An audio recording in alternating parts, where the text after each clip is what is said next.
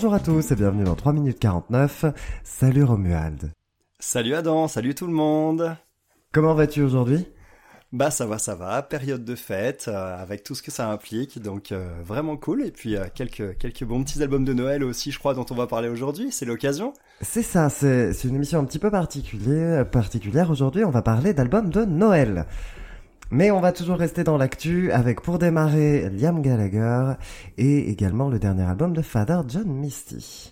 Pour ce qui est des albums de Noël, on va parler de quoi? Pour les albums de Noël, on va se pencher sur euh, un album de Sia qui est sorti il y a quelques années et un album de Sharon Jones and the Dap Kings. Ok, super. Et bah, c'est parti pour l'actu. Yo, I don't think we should talk about this. Let's talk about. Pour ce qui est de l'actu, on va démarrer avec le nouvel album de Liam Gallagher, Common You Know.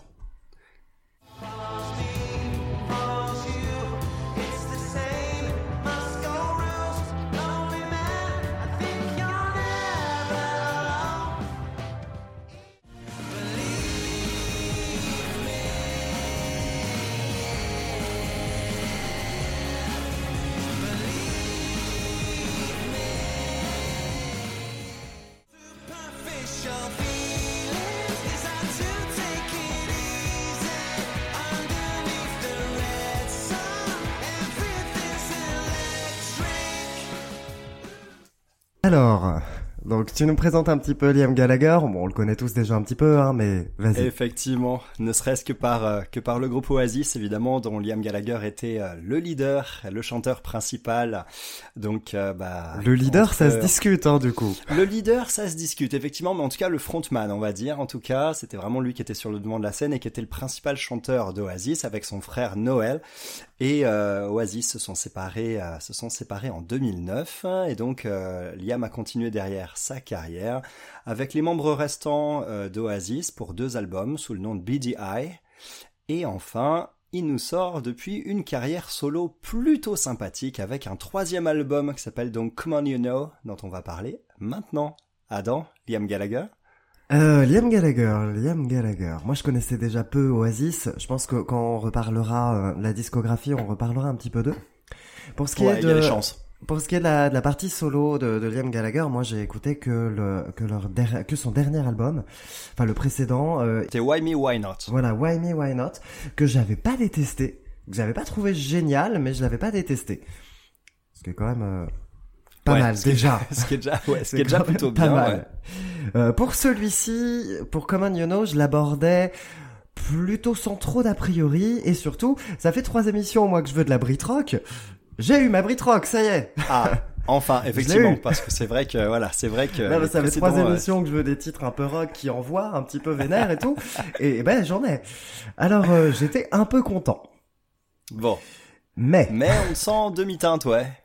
Mec, l'album il a commencé, l'album il ouvre par le titre More Power et il a décidé d'ouvrir probablement par l'une des choses que je déteste le plus dans la musique, à savoir qu'il a démarré son album par des chœurs d'enfants. À peine commencé, j'étais déjà plus dedans, hein, plus dedans du tout.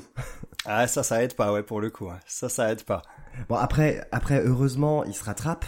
Il y a, et il y a des plutôt bonnes idées, mais ce que je retiens moi surtout de l'album, c'est qu'il, c'est un album qui est très versatile, qui est extrêmement inégal. Essentiellement. Dans cet album de 14, tri- de 14 titres, il y a un très bon EP de 7 chansons. ouais, c'est ça. Faut vraiment faire le tri. hein. Voilà, il y a des, il y a des choses qui sont très très réussies. Je pense euh, à l'évident single Everything's Electric, Avec Dave Grohl à la batterie d'ailleurs. Dave Grohl des Foo Fighters à la batterie. produit par Greg Kurstin, dont on reparlera un peu plus tard, parce qu'il a produit des albums euh, du passé. Mm, tout à fait.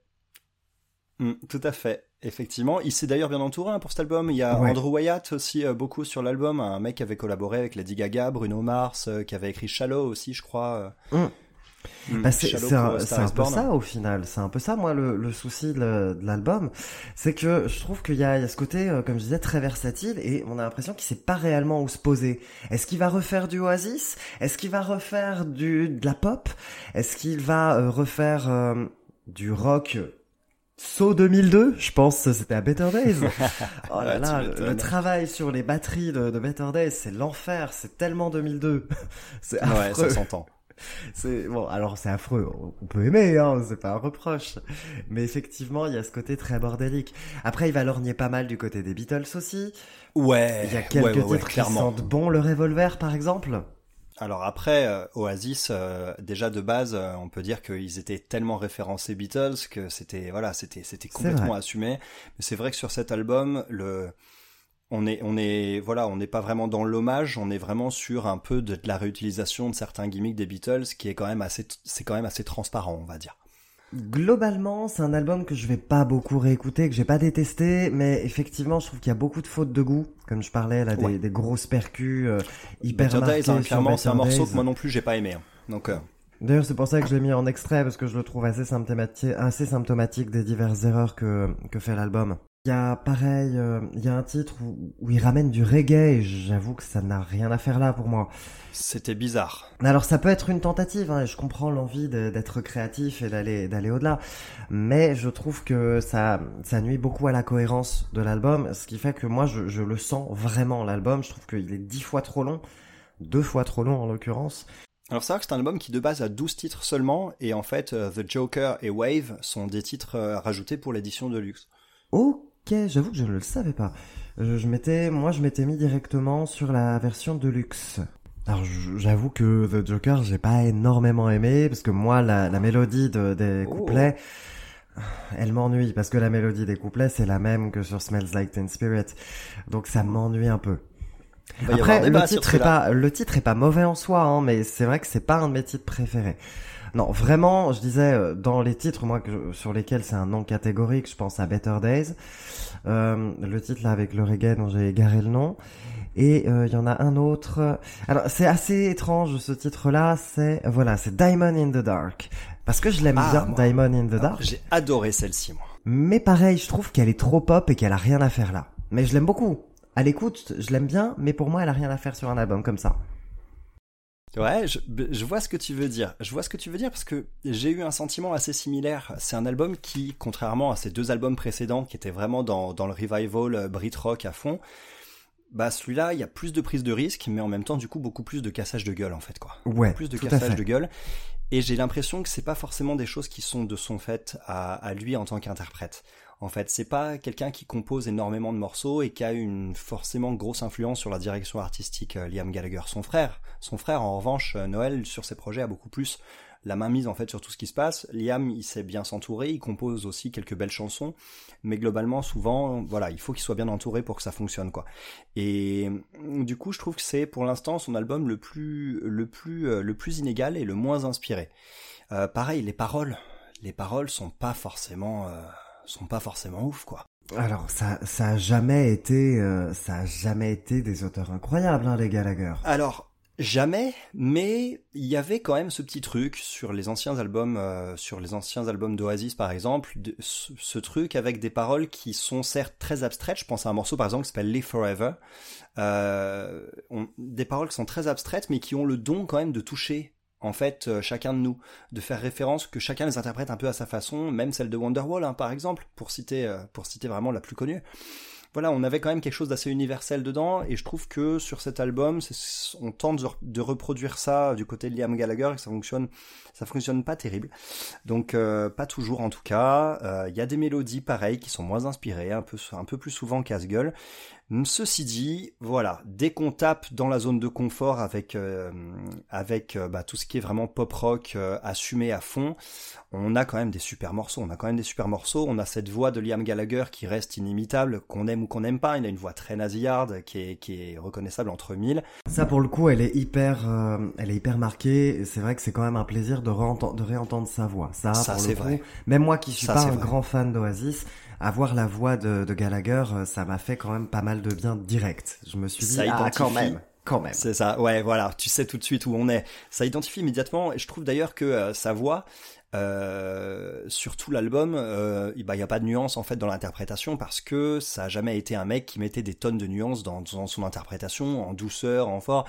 Il y a quelques morceaux d'Oasis comme ça où il y a plus de subtilité, des choses comme ça, mais c'est pas là-dedans qu'il excelle. Souvent, c'est euh, bah d'ailleurs, d'ailleurs, son frère disait de lui que sur les premiers albums d'Oasis, la magie de Liam Gallagher, c'est ça. Tu lui files les paroles, euh, il les apprend, il débarque devant le micro, il chante la chanson en une prise, c'est terminé en fait. Donc euh, c'était, il y a ce côté très rentre dedans, très direct, euh, et en fait, je trouve que du coup sur cet album, les, ça se marie pas très bien cette façon de faire avec toutes les tentatives, un peu comme tu disais, ce morceau avec un peu de reggae dessus. Je sais plus sur quel morceau c'est d'ailleurs, mais euh, euh tout un tas de petites choses un, un, peu plus osées dans dans tout ce qui est instrumentation derrière bah ça se marie pas forcément bien avec avec Liam Gallagher qui passe au travers un peu de manière assez égale en fait, à l'exception de du dernier morceau de l'album ou du, du douzième suivant comment tu considères ça, qui est le morceau euh, Oh Sweet Children euh, que j'ai trouvé que j'ai trouvé euh, plutôt cool quoi. Il fallait attendre la fin du disque pour avoir un peu de douceur dans sa voix. Oui. Après voilà, il y a quand même des tentatives qui fonctionnent. Hein. Moi, pour revenir à ce que tu avais cité, Diamond in the Dark, qui est le deuxième titre de l'album, qui est un single d'ailleurs. C'est euh, c'est un des morceaux que j'ai préféré sur ce disque parce que certes effectivement il est plus pop, mais il est quand même porté par une sacrée guitare quand même. Il y a une sacrée guitare en arrière-plan qui fait des petits accords funk un petit peu et on, on reste dans quelque chose qu'aurait très bien pu sortir du côté d'Oasis. Euh, du côté d'Oasis, surtout en fin de carrière, c'est vraiment un titre que j'ai adoré. J'ai adoré le premier que que t'as détesté, enfin ou, ou, ou en tout cas t'as détesté uh, More Power à cause de ses chœurs en Oui. fait, qui sont un truc que Les tu aimes pas. alors- d'enfant au début, c'est. Ouais, c'est ça. Ça, moi, moi, moi, ça m'a bien plu parce que c'est la corde sensible. C'est un morceau qui fait tout de suite penser à un, un titre célèbre des Rolling Stones euh, qui s'appelle You Can't Always Get What You Want, qui démarre un peu, un peu de la même façon. Et j'ai trouvé ça euh, très sympa parce que c'est aussi porté par de la guitare acoustique en majorité, Ouais. euh, avant que, avant que l'électrique reprenne ses, doigts, ses droits au fur et à mesure de- du titre. Et donc, bah, j'ai trouvé que c'était un morceau assez riche et très surprenant pour démarrer un album. Après, euh, voilà, Too Good for Giving Up aussi, qui est une balade au piano. Euh, oui, que- d'ailleurs, je trouve que le texte est un petit peu touchant, on va dire, surtout après la- l'année 2020 que qu'on a vécu en même temps que c'est tout à fait ça. Bah, c'est pas. Voilà, je trouve que ça, c'est un des plus jolis textes de l'album pour le coup. Bah écoute, effectivement, et il, cherche pas à être euh, plus profond qu'il en a l'air, ce Non. texte, justement. Il va droit au but et euh, il est touchant un peu dans sa simplicité, un peu comme la chanson en elle-même. C'est certes un peu dommage que, pareil, vocalement, il traverse cette balade au piano, bah, Oui. sans, sans subtilité, en quelque sorte, au niveau de son interprétation. Mais en même temps, bah, il fait du, il fait du Liam Gallagher sur, sur, sur ce titre-là, en fait, et quelque part, ça se marie très bien, justement. Ça rappelle un peu des très beaux morceaux d'Oasis. Moi, ça me fait penser à, à mon morceau préféré, un de mes morceaux préférés d'Oasis, qui s'appelle euh, Stop Crying Your Heart Out, Oui, qui, oui. qui est un peu sur le même, sur le même modèle, avec une intro au piano aussi, tout ça. J'ai beaucoup aimé quoi d'autre? Bah, j'ai beaucoup aimé. J'ai, c'est vrai qu'il faut faire le tri sur cet album. J'ai beaucoup aimé Everything's Electric, ce single sur lequel il y a Dave Grohl à la batterie. T'as mis dans les extraits euh, au début, t'as mis Moscow Rules. Qu'est-ce que tu penses de ce titre? J'avoue que c'est un de mes préférés. Clairement, c'est un Ouais. de mes préférés. Eh ben écoute, tu me fais plaisir là-dessus parce que je trouve que c'est le plus surprenant de l'album. Et rien que pour ça, je l'ai adoré. La progression aussi mélodique du refrain, elle est très surprenante. Tu sais pas dans quelle dans quelle direction tu. En fait, tu peux pas facilement anticiper la note qui arrive derrière. Ouais. Donc la mélodie, elle a quelque chose qui te qui te qui te cueille en fait, qui te surprend. Moi, j'aime bien, je trouve que justement, il y a ce côté un peu morceau qui nous échappe à chaque fois et qui est assez sympa. Tout à fait, tout à fait. Un peu old school aussi, des vibes un petit peu jazz, un petit peu sombre aussi finalement là-dessus. Ambiance fin de soirée, bar d'hôtel, euh, tout ce que je kiffe quoi. Après bon voilà, il y a des sorties de route. Hein. Don't Go Halfway, euh, troisième morceau de l'album où je, je trouvais complètement indispensable. Tous les morceaux avec des références Beatles, généralement, bah c'est pas forcément les meilleurs de l'album. Pareil clairement. pour Come On You Know, le morceau titre. euh, Je m'y suis fait. Je m'y suis fait à ce titre-là. Je l'ai, voilà, maintenant je le laisse, euh, je le laisse passer. Mais en majorité, moi, je trouve quelque chose aussi qui m'a, alors pas dérangé, mais qui m'a surpris sur cet album-là. Comme je disais, moi, je connaissais peu la musique de Gallagher solo. Et en fait, je m'attendais ben, à un album un peu énervé. Au final, on a eu quelque... j'ai eu quelque chose de vraiment assez lisse. Alors oui, sur Assez ces trois albums solo, Et très lisse, finalement. sur ces trois albums solo, il n'y a pas tant de colère que ça en fait. Faut vraiment, faut vraiment taper plutôt sur la fin de, sur les deux trois derniers albums d'Oasis pour avoir des trucs bien velus. Je trouve que sur ces, ces trois albums solo, il y a à chaque fois peut-être un ou deux titres assez velus, mais euh, le reste est plutôt dans cette veine-là en termes d'ambiance, plutôt quand même. Ce qui est pas plus mal. C'est du rock, mais sans chercher à en faire euh, plus que ça ne l'est, quoi. Donc, euh, donc voilà, c'est, ça aurait pu être beaucoup plus nuancé. Euh, on, il, il, aurait pu sonner en termes de voix un peu plus concerné par ce qui se passe aussi, mais il est égal à lui-même et malgré tout, pour moi, c'est son album le plus bancal, mais voilà, ça augure peut-être un virage. Hein. Peut-être qu'il cherche aussi des styles dans lesquels se renouveler un peu et tout ça. Pour, ouais, pour hmm. évoluer, changer de style, un peu comme l'a fait son frère, mais bon, le... c'est ça. Sauf il l'a fait plus brutalement, plus. Bah, j'ai le sentiment que son frère est à l'origine de la démarche, alors que Liam ne l'est peut-être pas. C'est peut-être autour de lui qu'on essaye un peu de le, de le renouveler un peu son style en le poussant un petit peu à travers les gens dont il s'entoure je sais pas exactement, hein, je, je, parle d'un élément auquel euh, je, je, dont j'ai pas connaissance vraiment, mais je serais pas surpris que ce soit ça, ce qui crée peut-être ce côté un peu qui fonctionne un petit peu moins comme virage, on va dire. Donc je suis curieux de voir euh, dans quelle direction il va aller par la suite. Quoi. Ok, donc c'est une timide recommandation, pas une recommandation? C'est une timide recommandation. Faut piocher des titres dessus. Les singles qui sont sortis, euh, ça peut être vraiment pas mal pour se jeter dessus un petit peu. Ouais. sinon, pour ce qui est recommandation, moi j'aurais tendance plutôt à partir sur ses deux premiers albums solo, en particulier son premier qui s'appelle As You Were, qui est sorti en 2017, et qui est vraiment euh, l'album de son émancipation. C'est l'album où il, où il se libère, d'ailleurs, où se libère un peu de, bah, de, la, de, de cette emprise, on va dire, qu'il a eu euh, avec son frère en quelque sorte pendant toute leur carrière. Ceci dit, euh, ceci dit, euh, je, on remarquera dans les paroles de tous ces albums, il y a toujours un petit scud pour son frère à un moment ou à un autre. Ça m'a fait, ça m'a fait beaucoup rire. Vrai, ouais. Ça m'a fait beaucoup rire. maintenant, ça fait euh, partie de, l'aspect marketing de Gallagher. Ça hein, fait partie, c'est ça. Voilà. Moi, je fais, je fais quand même partie de ceux qui espèrent une reformation d'Oasis depuis, depuis bientôt 15 ans, mais. Est-ce qu'elle serait pas décevante cette reformation d'Oasis? Elle le serait peut-être, mais. Je pense qu'elle le serait forcément. Ouais, ça dépend. Ça dépend s'ils le font vraiment avec le cœur. S'ils le font vraiment en ayant envie, euh, ça peut donner quelque chose d'intéressant.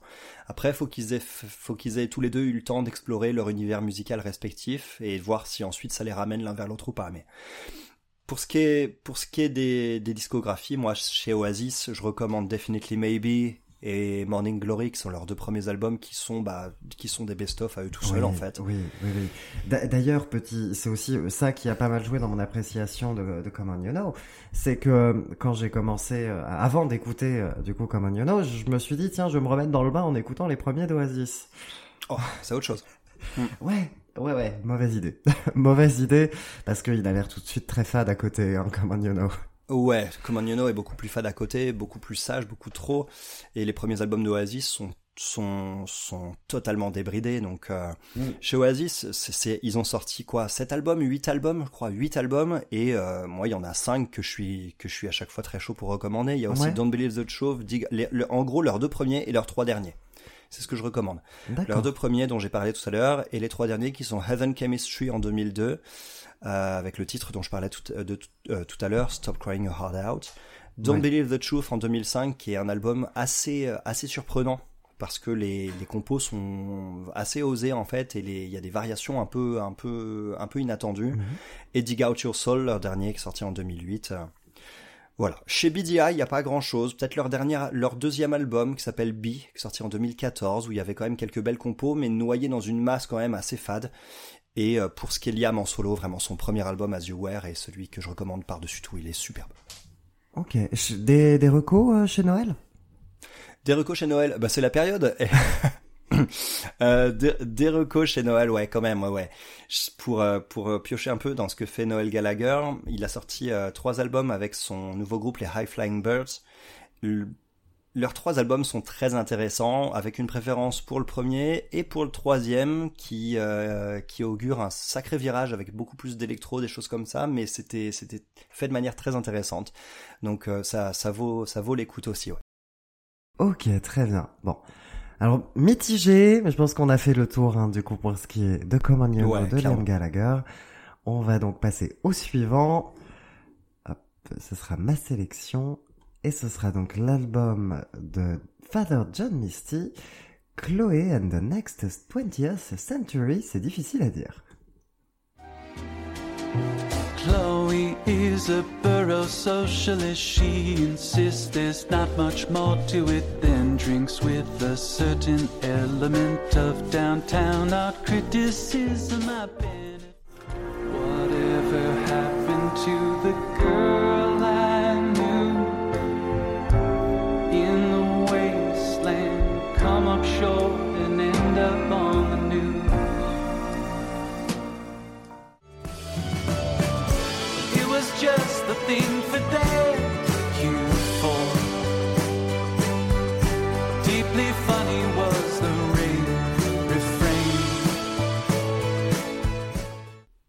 Des belles vibes quand même. hein. Pas mal quelques quelques belles vibes, ouais. Je pense qu'il y a des choses un peu sympas. Alors, Qui est Father John Misty? C'est Josh Tillman qui a donc démarré sa carrière au tout début des années 2000.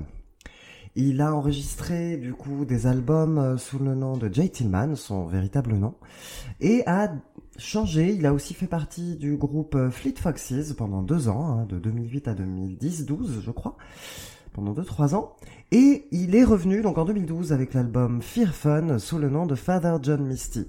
Musicalement, on est en on est sur un folk rock assez sophistiqué. Autant sur sa première période, un peu plus folk d'ailleurs, euh, sous le nom de Jay Tillman, que, sur- que sous le nom de Father John Misty. Donc c'est un folk rock un peu sophistiqué. Et là, c'est donc son euh, cinquième, je crois, si je ne dis pas de bêtises. Oui, c'est ça, c'est son cinquième album, donc sous ce nouveau nom. Et là, bah, musicalement, c'est un petit virage, puisqu'on a des sonorités qui vont aller plus taper dans le jazz, et euh, aussi pas mal chez Broadway. Qu'est-ce que t'en as pensé de cet album-là? Alors, Father John Misty, je l'ai découvert par cet album, je ne connaissais absolument pas et j'ai été surpris parce que, bah, effectivement, l'univers musical est très particulier, très particulier, ça nous ramène énormément dans le passé. C'est un album avec lequel j'ai eu au début du mal à accrocher parce que je l'ai trouvé assez difficile d'accès, parce que bah, je, m'attendais à quelque chose d'assez moderne et euh, j'ai eu quelque chose qui était au contraire bah, beaucoup plus tourné vers des influences un peu d'un autre temps euh, sans, sans, euh, comment dire, sans côté péjoratif, hein, évidemment. Euh, en revanche, au fur et à mesure des écoutes, bah, c'est un album qui recèle une beauté que j'ai trouvée fascinante. En fait, les touches de modernité, elles sont, elles sont glissées ici et là, au milieu de tous ces morceaux, un peu jazz, un peu, un peu Broadway, comme tu dis, un peu, moi ça m'a évoqué les années, les années 30, les années 40, euh, un peu bossa aussi, on a de la bossa nova euh, qui, qui, qui fait son apparition. Et tout ce classicisme, en fait, euh, on a au milieu de tout ça des petites touches de modernité qui sont discrètes, mais qui vont d'un seul coup, en fait, apporter bah, quelque chose qui fait décoller l'album, mais j'ai trouvé que ça nécessitait plusieurs écoutes pour se révéler. À la première écoute, j'ai pas spécialement accroché, et c'est vraiment, vraiment au fur et à mesure que je me suis rendu compte à quel, euh, à quel point c'était un, disque ambitieux, un disque bah, qui est sans concession, parce que mine de rien, le parti pris artistique, il est quand même extrêmement fort, et ça prend quand même le risque de laisser pas mal de monde sur le carreau, mais ça vaut vraiment le coup de s'y accrocher. Ça vaut vraiment le coup de s'y accrocher. Il y a des morceaux, moi, qui m'ont scotché au plafond. Alors, euh, t'as mis Q4, par exemple, en morceau, euh, en morceau extrait juste avant. Q4 Ouais. aussi, c'est un morceau que j'ai adoré. D'ailleurs, il arrive juste euh, après un, Avec un il petit arrive peu de juste après un clavecin sur titre, Q4. Ouais, du clavecin, ça moi j'adore. Ça, En plus, c'est un- c'est une sonorité que j'adore, le clavecin. Et, euh, et juste avant, il y avait un autre titre super qui s'appelle Buddy's Rendez-vous, qui est juste avant Q4, et je trouve que l'enchaînement des deux est parfait, parce que Buddy's Rendez-vous est un morceau qui est vraiment euh, très posé, très très calme, riche en émotions, euh, feutré, du piano, tout ça. Et Q4 derrière, il permet justement de relancer un peu un peu la machine, un peu la machine. Les morceaux qui m'ont aussi euh, aussi accroché, il y a Kiss Me. Euh, Kiss Me qui est un morceau avec un trémolo très bizarre, un effet trémolo sur la voix euh, assez assez étrange, mais du coup bah, cette, cette, cette fameuse petite touche de modernité associée avec la délicatesse bah, de, de l'ensemble euh, qui, qui crée justement la petite magie, pareil pour euh, Everything But Her Love, on a un sens de la mélodie et une voix qui évoque un peu John Lennon là-dessus. C'est des trucs. Euh, c'est une valse d'ailleurs, hein, ce morceau Everything But Her Love. C'est une valse et t'as vraiment envie de te, de, de te lever, euh, d'attraper la personne qui est à côté de toi et, et, et de valser quoi. C'est vraiment ça fait ça fait son petit effet. Donc euh, donc voilà, j'ai j'ai vraiment je suis rentré dedans. Il m'a fallu du temps, mais au final c'est un album que maintenant je sais que je réécouterai avec grand plaisir. Mais je peux comprendre euh, qu'il laisse pas mal de monde sur le carreau quoi. Funny Girl aussi, au fait. J'ai pas parlé de ce titre. Oui, elle est très belle, Funny Girl aussi. Ah, Moi, que Fun- j'aime bien. Funny Girl, ça m'a évoqué la bande originale, un peu d'un d'un classique noir et blanc, tu vois, type Casablanca ou ce genre de choses. La suite est un peu plus feutrée, ceci dit, mais à l'intro du morceau m'a fait penser à ça. Et euh, pareil, la voix de Father John Misty, euh, je l'ai trouvé. je l'ai- j'ai- au début, j'ai trouvé qu'elle avait du. Sur les premiers morceaux, j'ai pas spécialement accroché à sa voix, et en fait, la délicatesse et le côté très, très, comment dire, très maîtrisé de sa voix sans jamais trop en faire, à ne pas avoir trop de variations, trop de choses comme ça. J'ai trouvé au final que plus l'album avance et plus ça fait partie intégrante des instruments pour créer cette ambiance en fait justement qui nous englobe. Donc euh, je regrette pas de m'être accroché et je suis obligé de parler de ce dernier titre de l'album qui s'appelle The Next 20th, euh, 20th Century. En effet, c'est dur à dire, je te rejoins là-dessus. Qu'est-ce que c'est que cette guitare électrique qui On est arrive en plein milieu Elle Qu'est-ce est que c'est que ça. Oh là là là. Une guitare électrique qui vient d'un seul coup en plein milieu nous bombarder un solo. Et un euh, solo en- puissant, lourd. un solo puissant, lourd et, et, et ouais, et, vraiment dark. très très velu, très très noir, qui est agréable, enfin qui est, C'est ça. une claque. Waouh. C'est un, con- un contraste qui fonctionne magnifiquement, vraiment. Donc euh, le, le morceau de fin de, de l'album, c'est peut-être celui qui sort peut-être le plus de l'ambiance générale de l'album, mais c'est un, un véritable trésor. Non pas qu'il y ait que celui-là sur l'album, mais euh, c'est le seul morceau auquel j'ai accroché à fond à la première écoute. Je peux comprendre. Vu, bah, vu, vu tes influences à toi, oui, je le comprends carrément. N'est-ce pas? Bon, pour ce qui est de mes influences à moi, j'étais un peu à la maison dès l'ouverture. Ouais, je m'en suis douté. Moi, j'ai- j'aime bien ce côté un peu swing, un peu Broadway justement, qui ouvre dès, dès le tout premier titre, Chloé. Je suis, je suis bien. Moi, je suis tout confort là-dedans. hein. C'est un album qui est extrêmement élégant, tu l'as dit. C'est un album qui est d'une classe incroyable et d'une et d'une et c'est un album qui est très sophistiqué. Disons que comme toi, hein, je pense qu'on a peut-être besoin de se, de se mouiller un peu la nuque avant de avant d'entrer dans, dans cet album-là, parce que ça peut vite euh, ça peut vite être un peu difficile à aborder. Reste que moi, je, je trouve quand même qu'il y a un très beau sens de la mélodie qui, moi, Oui. m'a accroché assez vite. Clairement. Je pense à bah, Chloé, à Buddy's Rendezvous et le refrain de Buddy's Rendezvous, il m'a eu direct, clairement. Ouais, ça, ça c'est vrai que c'est un des morceaux aussi que j'ai préféré et le, le refrain m'a vraiment marqué aussi. ouais. Il y a La une voix aussi version de, encore, de Buddy's Rendezvous avec euh, Lana Del Rey, qui est, qui est très chouette aussi. Hmm. Assez sympa. Et puis je trouve que la- l'alchimie des deux marche bien.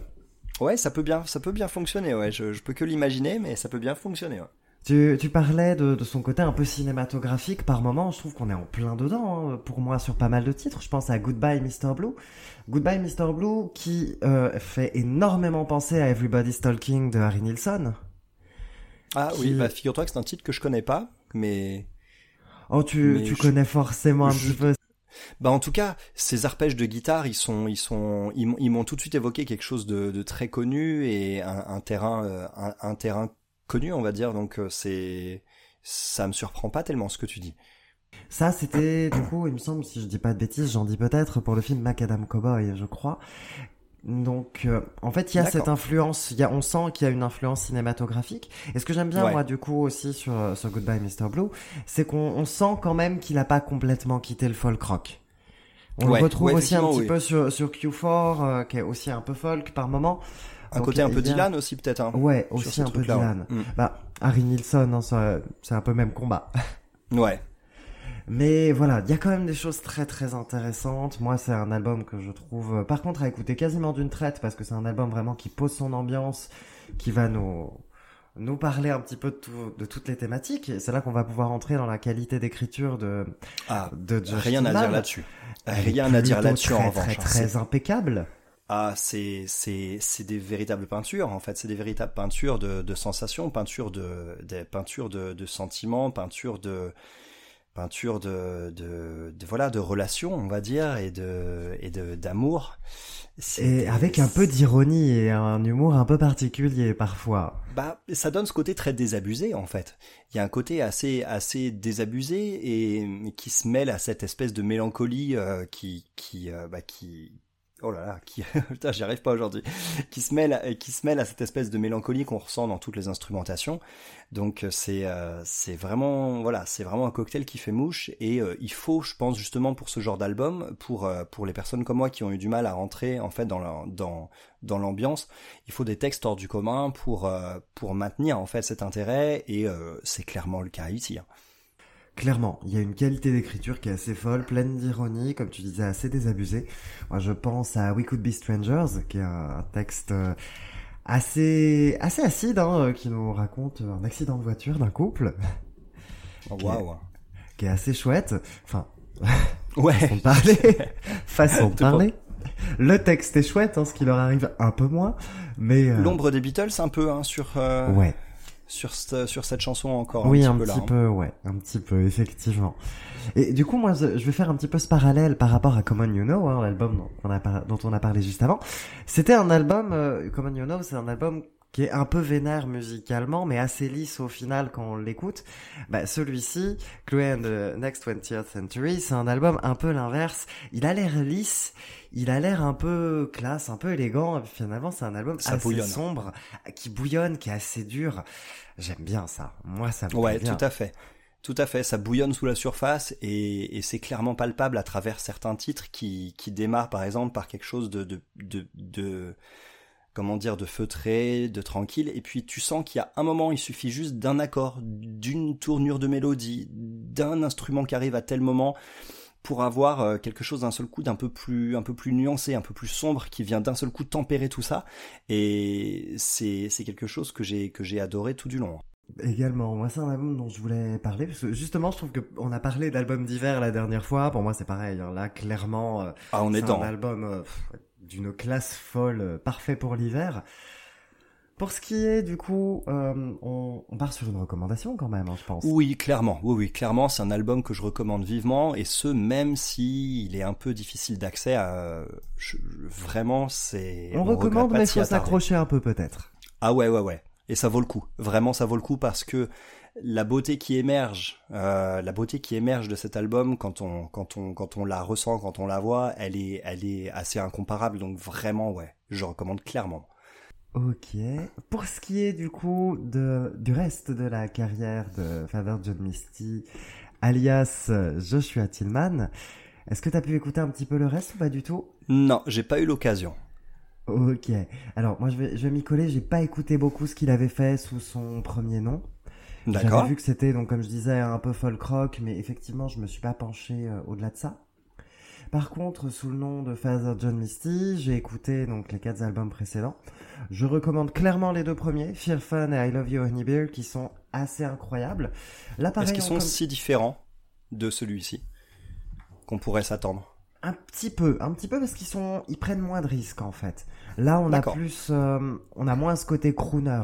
On a quand même plus ce côté folk rock, comme je disais. Mais voilà, il y a toujours, il y a toujours la même, euh, le même talent d'écriture, clairement. Pareil, il y a le même ton. C'est des albums qui sont assez désabusés. C'est des albums qui sont assez bien écrits, hein, qui sont vraiment pas mal de, de travail d'ironie. Moi, perso, c'est le genre de choses que je trouve assez drôle parfois. Donc, je, je euh, repense à, je repense à des textes de Dylan encore une fois. Hein, Oui, Don't bah, think twice, it's alright. Don't think twice, it's alright. Pour n'en citer qu'un. euh, Masters of War, des, des textes comme ça de Dylan qui sont qui sont qui sont incisifs, beaucoup plus incisifs qu'ils n'en ont l'air parfois au premier abord. Ouais, euh, je comprends. ouais. C'est vrai qu'il y a un peu de ça. hein. Donc, euh, je recommande moins le troisième album, pardon. Je le recommande un peu moins. C'est pure comédie. Je le trouve un peu plus pâteau, un peu plus lourd.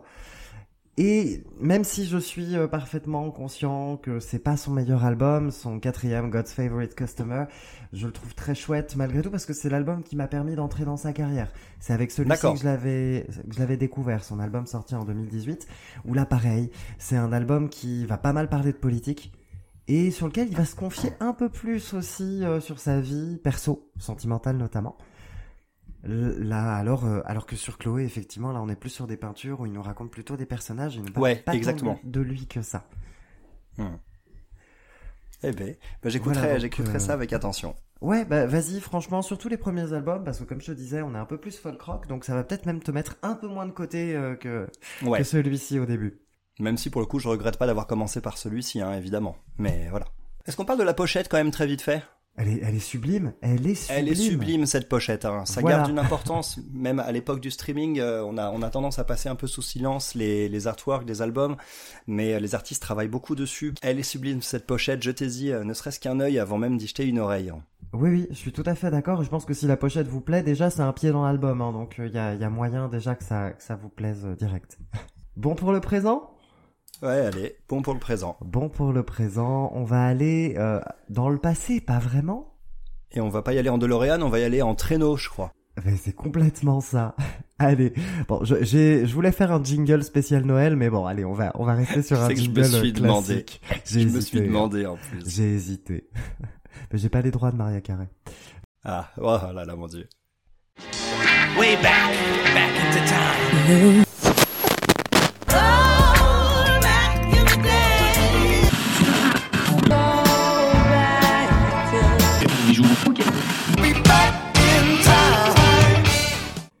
Alors, spécial Noël, donc. Eh oui, c'est la période effectivement. Les albums de Noël. Les albums de Noël, c'est quand même une thématique assez particulière. C'est ça, c'est un exercice qui est très très particulier, donc qui est un peu euh, fréquent en France, mais pas tant que ça. C'est surtout de l'autre côté de l'Atlantique qu'il est très très fréquent. Ah, Il y a beaucoup d'artistes qui passent par ça. Pourquoi on fait des albums de Noël En général, parce que c'est pas très cher, parce que c'est des chansons qui sont tombées dans le droit commun, donc ça permet d'enregistrer rapidement et de rapporter forcément de l'argent euh, quand il y en a besoin. C'est pour ça qu'il y a eu énormément de sorties d'albums de Noël dans l'année 2020. On se demande bien pourquoi. Ah oui, ça se tient. De Noël, il y a beaucoup d'albums de beaucoup de styles différents. Qu'est-ce que tu cherches toi quand t'écoutes un album de Noël? Est-ce que t'en écoutes déjà? Et c'est quoi un bon album de Noël, une bonne chanson de Noël C'est quoi? Alors, moi, je, je cherche peut-être pas la même chose que tout le monde dans ce genre d'album parce que bah, j'ai une histoire avec Noël qui est un petit peu compliquée d'un point de vue, euh, voilà, de mon passé euh, où j'avais appris des mauvaises nouvelles euh, lors de cette période de l'année. Et hum, j'ai j'ai toujours quand même aimé cette période, mais toujours avec un côté sombre. Et moi, c'est ça que je cherche quand j'écoute un album de Noël. Je cherche quelque chose qui soit pas dans euh, c'est Noël. Vous devez absolument vous éclater en écoutant ces chants et tout ça. Et c'est J'aime bien que ce soit quelque chose d'entraînant parce que c'est la période où on n'a pas forcément envie de faire la tronche, mais euh, mais je veux pas, je veux pas forcément de la musique qui me force à avoir la pêche en cette période-là, et donc j'aime bien les choses assez nuancées, et c'est pour ça que je, bah, que j'ai préféré me tourner euh, vers euh, vers des compos plus que des reprises dans mon choix, dans mon choix dont on parlera juste après, pour pour ça. Euh, ma chanson préférée de Noël, pour pour tout dire, c'est une chanson de du groupe Blink 182. Euh, donc euh, du punk rock euh, à mort. C'est une chanson qui s'appelle I Won't Be Home for Christmas et euh, qui tire un peu à boulet rouge sur sur Noël en disant bon bah voilà posez juste les cadeaux et foutez-moi la paix quoi. Donc moi c'est un peu mon point de vue là-dessus, mais ceci dit depuis quelques années j'ai tendance à être beaucoup plus reconnecté à l'ambiance de Noël, donc je cherche un mélange des deux tout simplement. D'accord, ok. C'est quoi une bonne chanson de Noël? Faut des clochettes. il, faut, il faut. Il faut des clochettes, Clochettes il faut de ces tambour. fameuses clochettes. Voilà, ça il les faut, Du il les faut forcément partout. pour identifier. Non, c'est c'est ouais, c'est ça, c'est il y, a- une, une instrumentation dans une dans un morceau de Noël qui est immédiatement reconnaissable. Euh, donc euh, avec ces fameuses clochettes ou ces fameuses ces fameux instruments qu'on entend vraiment typiquement dans ces dans ces morceaux-là. Mais euh, il faut quelque chose qui qui soit pas forcément trop rapide, il faut que ça sonne hivernal effectivement, il faut que ça sonne réconfortant, il faut que ce soit voilà, faut que ce soit confortable, on va dire. Et au niveau toi, des thématiques, au niveau des thématiques, est-ce que tu penses qu'il suffit de sortir Christmas dans un morceau pour, pour faire un, titre de Noël ou pas? Parce que moi, du coup, j'ai un peu révisé. J'ai un peu révisé et je suis tombé sur des titres qui, pour moi, n'étaient pas des titres de Noël. Par exemple, j'adore la chanson River de Johnny Mitchell. Elle est sublime. Elle se passe à Noël, mais c'est pas un titre de Noël. Non, je comprends tout à fait. Je comprends tout à fait. Euh, à vrai dire, euh, euh, Let It Snow, Let It Snow, euh, la- cette chanson, euh, je crois que la version la plus connue, je, vais dire une bêtise, je me demande, c'est pas Sinatra quand même. Euh, possible, Let It Snow, Let It Snow, Let It Snow. Ouais, c'est possible, ouais, carrément. Et en tout cas, ce titre-là, qui est un des morceaux les plus connus de Noël, pour moi, c'est le générique de fin de Die Hard. Donc euh, voilà. Qui n'est pas C'est- voilà, un film de Noël, même s'il se passe à Noël. C'est un film bien. de Noël. C'est pas Noël pas tant que Hans Gruber n'est pas tombé euh, du Nakatomi Plaza. Mais euh, tout ça pour dire que euh, dans cette chanson, dans Let It Snow, Let It Snow, Let It Snow, parce que je crois que euh, le titre entier c'est trois fois, euh, Noël, on n'en fait jamais mention du tout en fait. La période de Noël n'est pas du tout citée dans la chanson, donc quelque part c'est une chanson d'hiver plus qu'une chanson de Noël. Donc euh, c'est pas nécessaire de, de citer Noël clairement pour pour être dans l'ambiance quoi. Ouais. Après, voilà, il y a pas mal de, de choses, moi, que je- j'aime bien dans les, dans les chansons et les albums de Noël. Moi, je pense que tu me connais, j'aime quand c'est un peu audacieux. J'aime quand on sort un petit peu des... bon, je pense que de toute façon, ça va, ça va se comprendre. Hein. Pour... Je pense qu'on va le comprendre assez vite. Moi, j'aime quand, effectivement, c'est un peu Noël, mais voilà, quand on sort un peu de tous ces codes, ou quand on les, quand on les triture un peu. Quand voilà, quand on fait une chanson euh, sur la dépression euh, hivernale, quand on fait Ouais. euh, Ouais, qu'on prend le truc à contre-pied, quoi. voilà. Même Hmm. si il y a, y, a des- il y a des chansons que j'aime bien, euh, voilà, qui sont tout à fait cheesy. Mais effectivement, moi j'aime quand même qu'on prend le truc un peu à contre-pied. Euh, moi je pense euh, comme ça, une chanson que j'aime beaucoup qui s'appelle euh, Merry Christmas Maggie Thatcher de Elton John. qui reprend tous les codes musicaux de, de des chants de Noël, enfin des, chansons de Noël pop, mais qui nous, qui nous assène un refrain assez dur, ce qu'il le dit, hein, euh, Noël euh, Maggie Tha- Thatcher, nous sommes euh, très heureux pour toi parce que ça fait un jour de plus proche de ta mort. Ah, la vache, effectivement. Elle est violente. Celle-ci, elle est très violente. Ah ouais, j'avoue, la vache. Ça, ça me plaît, tu vois. Ça, typiquement, ça me plaît, ouais. C'est ça. Un jour, je parlerai d'Elton John, il y a des trucs incroyables. hein. Enfin, Ah oui. Voilà, ça c'est un titre qui est pas, pas forcément très très connu, mais voilà, que j'aime bien. Est-ce que c'est vraiment une chanson de Noël? Est-ce qu'on peut souhaiter la mort de quelqu'un à Noël? Je ne sais pas, mais c'est un morceau que j'aime bien quand même. Je peux comprendre. Bon, introduction faite. On va passer sur nos sélections. On va commencer par la tienne, qui est donc... J'ai sélectionné un album de Sia qui s'appelle Every Day's Christmas. Singing to the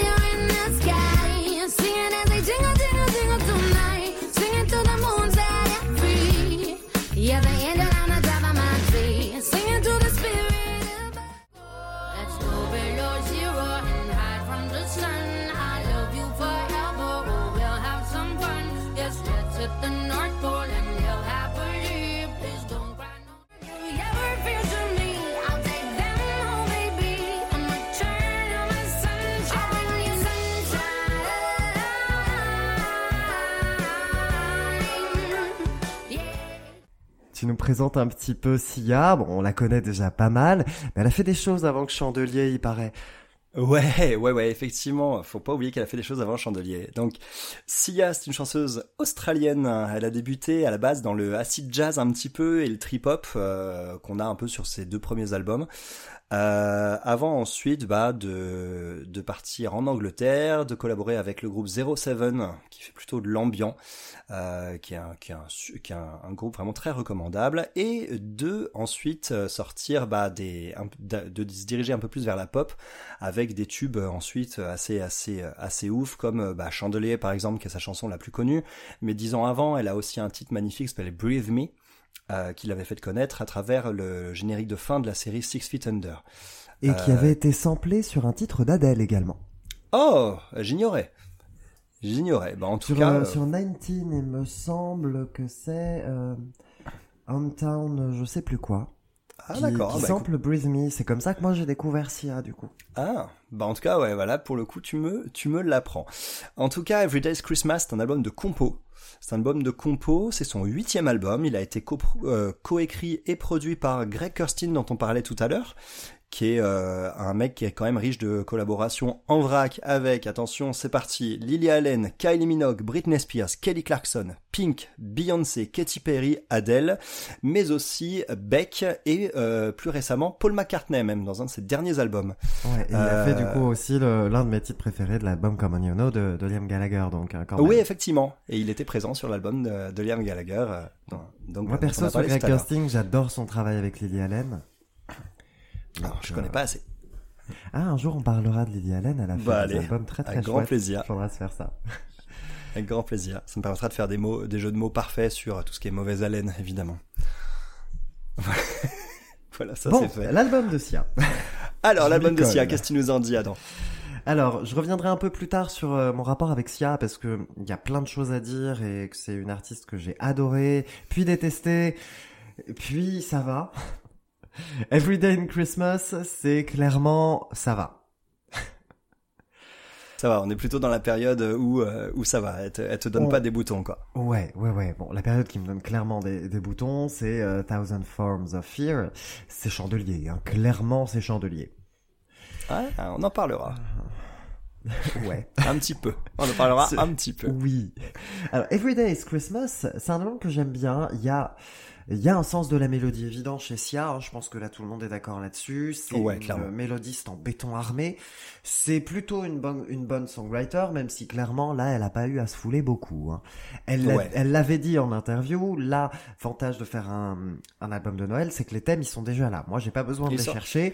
Donc, elle a décidé de parler de bonhomme de neige, de lutin, de, voilà, ça. de, de traîneau, de, de bébé chiot.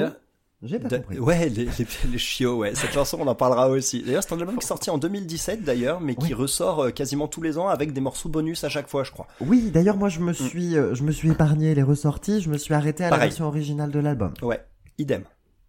Super.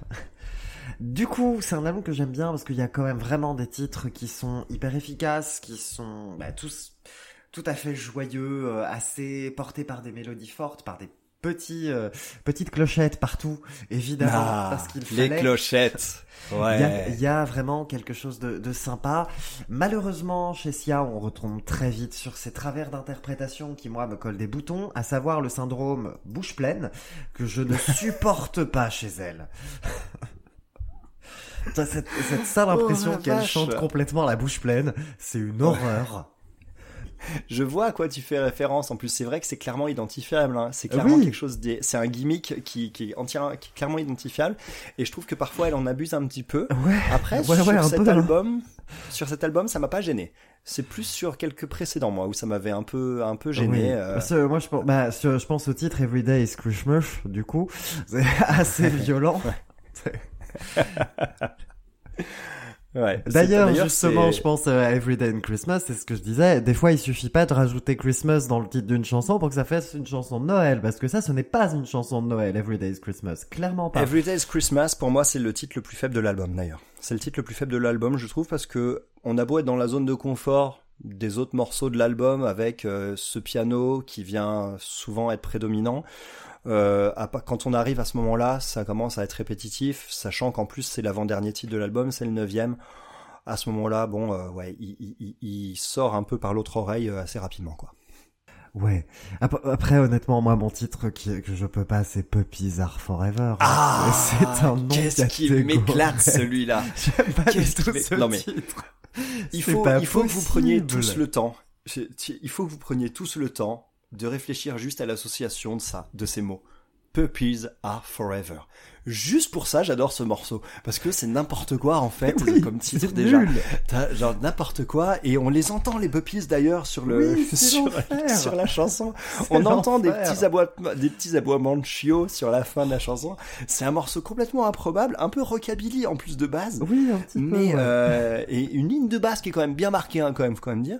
Et la mélodie, elle aussi entre le joyeux et peut-être au début de trois petites phases un peu mélancoliques, mais juste, on est dans la naïveté un peu complète dans ce morceau. Et si c'était pas appelé comme ça, je l'aurais sûrement détesté. Mais il fallait juste qu'il s'appelle Puppies Are Forever. Je trouve que c'est tellement euh, à la fois tellement vilain et en même temps tellement du génie d'appeler un morceau comme ça. Oui, je pense que, Que du coup, la, bah, la frontière est Moi, je le prends.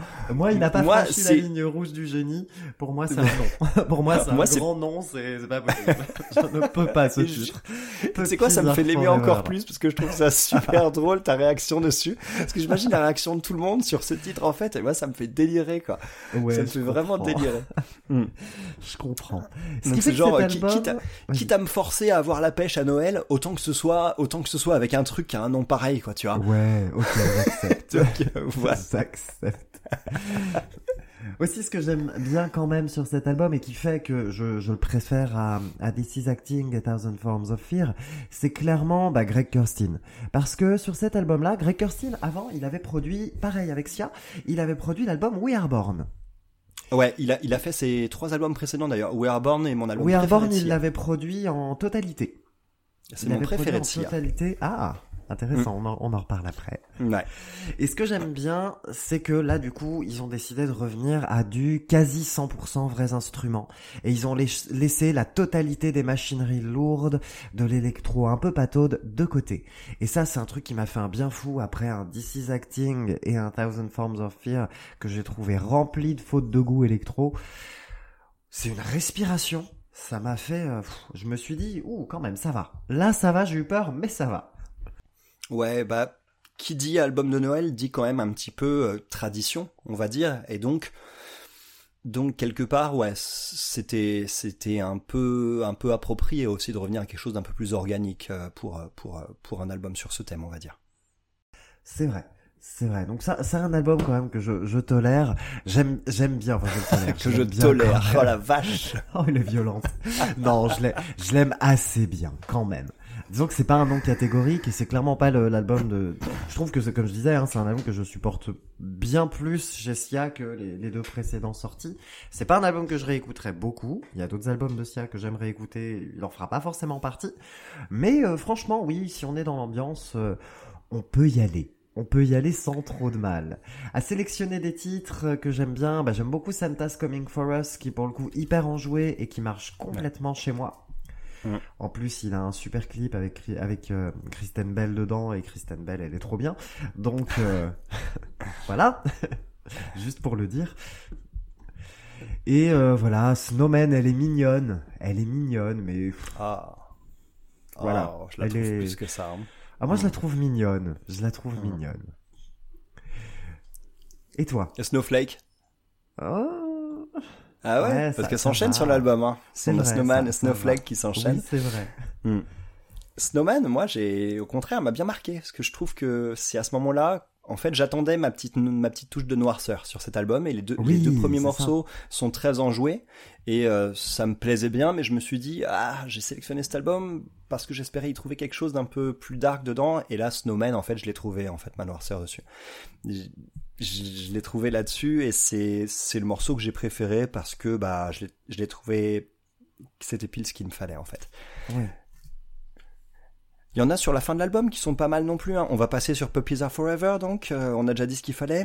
Mais euh, qu'est-ce que tu penses de euh, qu'est-ce que tu penses de Underneath the Christmas Lights, par exemple, qui est la dernière sur sur la, la version originale de l'album, qui est la le, le dixième titre? Euh, bah, de... Alors, c'est pas celle qui m'a le... qui m'a le plus marqué, clairement, mais de tête, je crois qu'elle a aussi le même syndrome bouche pleine hein, que sur Everyday is Christmas. je, je crois. Ça fait un peu écossais. hein. Ah Ouais. Mais je... quand elle chante de manière trop affectée comme ça, j'ai juste envie de passer à la suivante. Hein, c'est... D'accord. Ah moi moi c'est vrai que ça m'a pas ça m'a jamais trop gêné sur ces sur ces albums mais je trouve que parfois elle en use et abuse un petit peu de ce gimmick.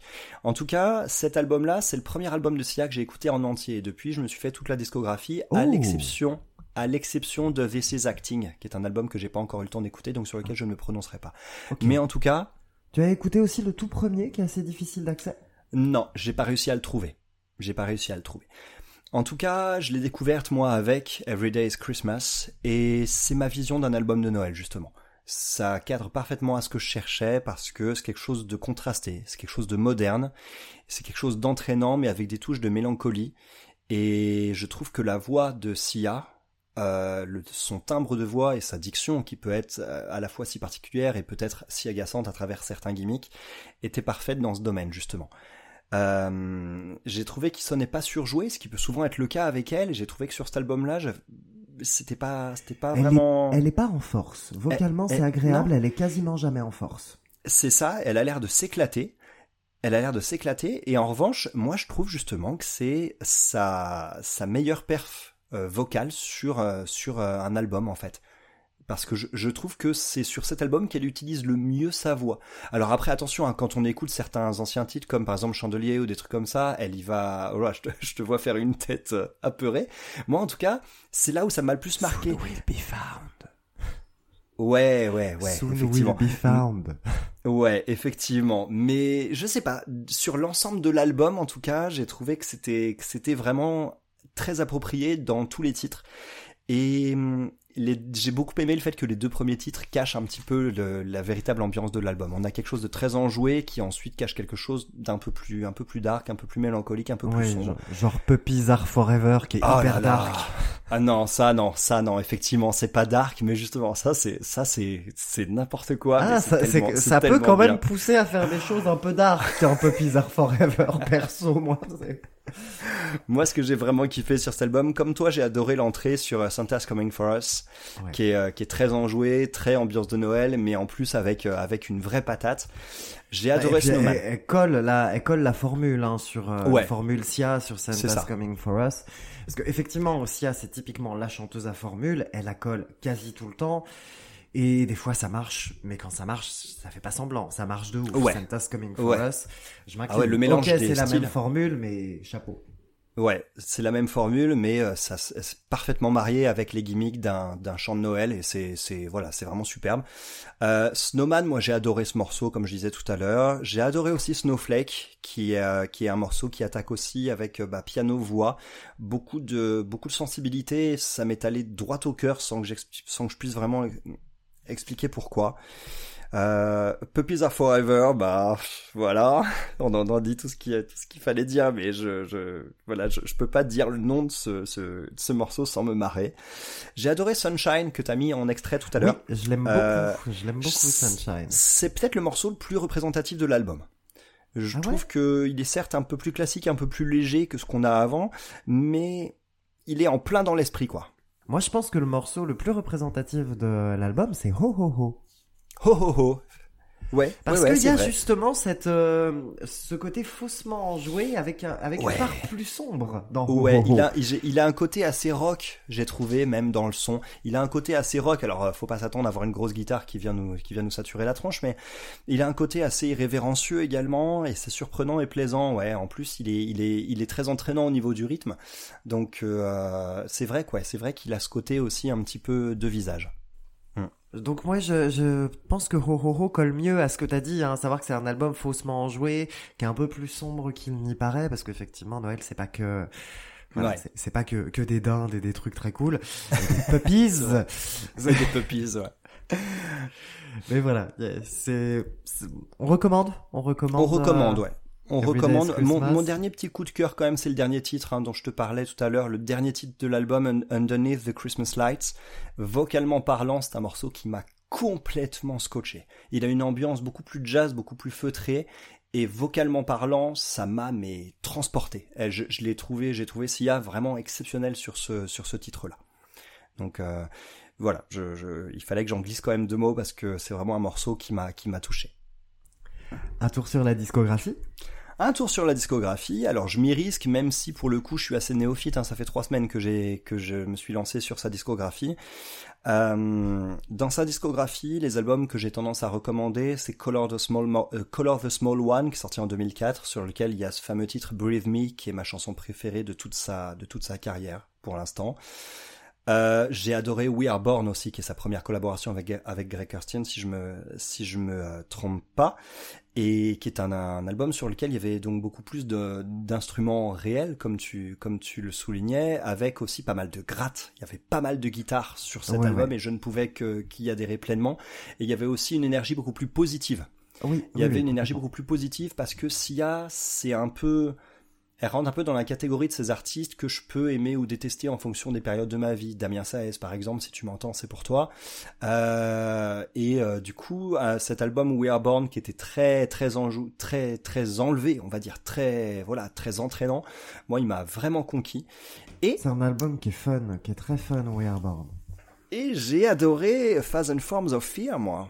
Oh, Je l'ai adoré et on en avait parlé avant et généralement on a des avis assez similaires sur les albums euh, qui sont un peu avec des fautes de goût. J'avoue que je les ai pas ressentis sur cet album-là que j'ai vraiment beaucoup apprécié. Même Chandelier qui est à la base un morceau qui que j'avais jamais spécialement écouté attentivement.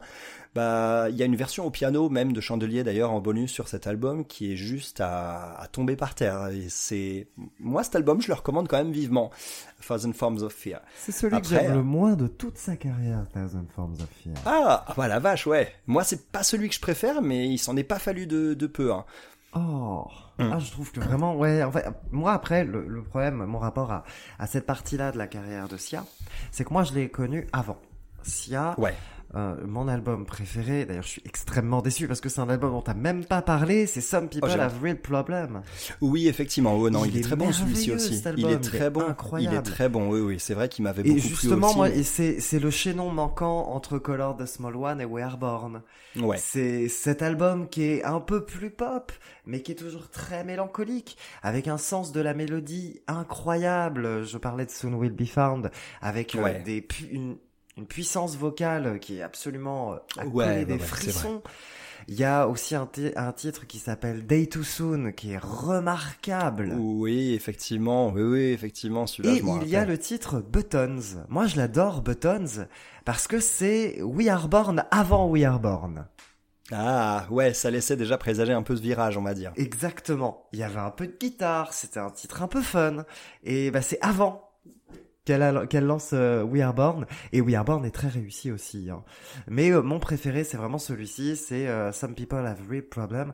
Mais je pense qu'on est d'accord, je pense que de toute façon, là, on conseille la trilogie de Color the Small One à We Are Born. Au oui, oui, oui, tout à fait. Oui, ces trois albums-là, 2004, ça doit être 2008 ensuite et 2010, euh, c'est C'est ça.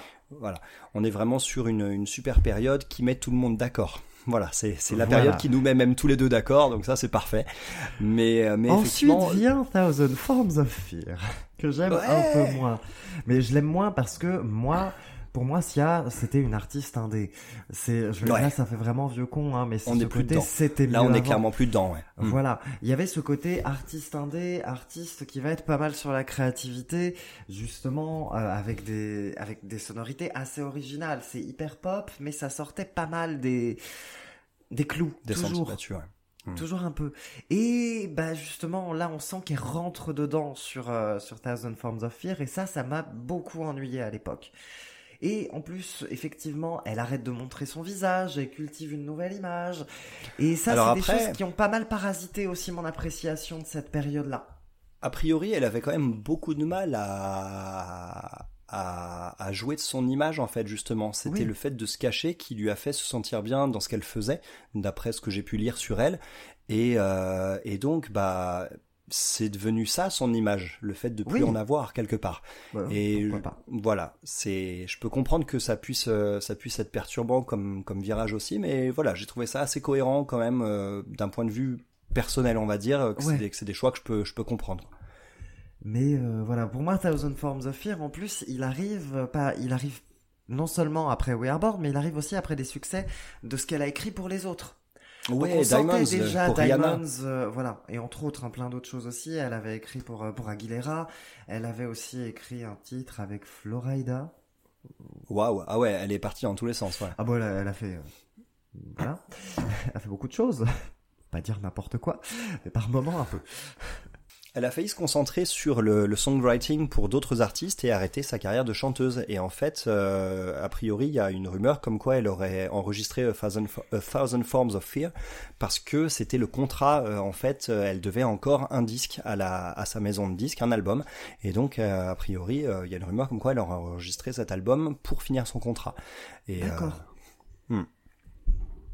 Donc c'est pas un album que je conseille, mais je pense que si on est euh, quand même assez euh, amateur de cette pop euh, on va dire, générique, mainstream. Oh, ça fait prétentieux de dire ça.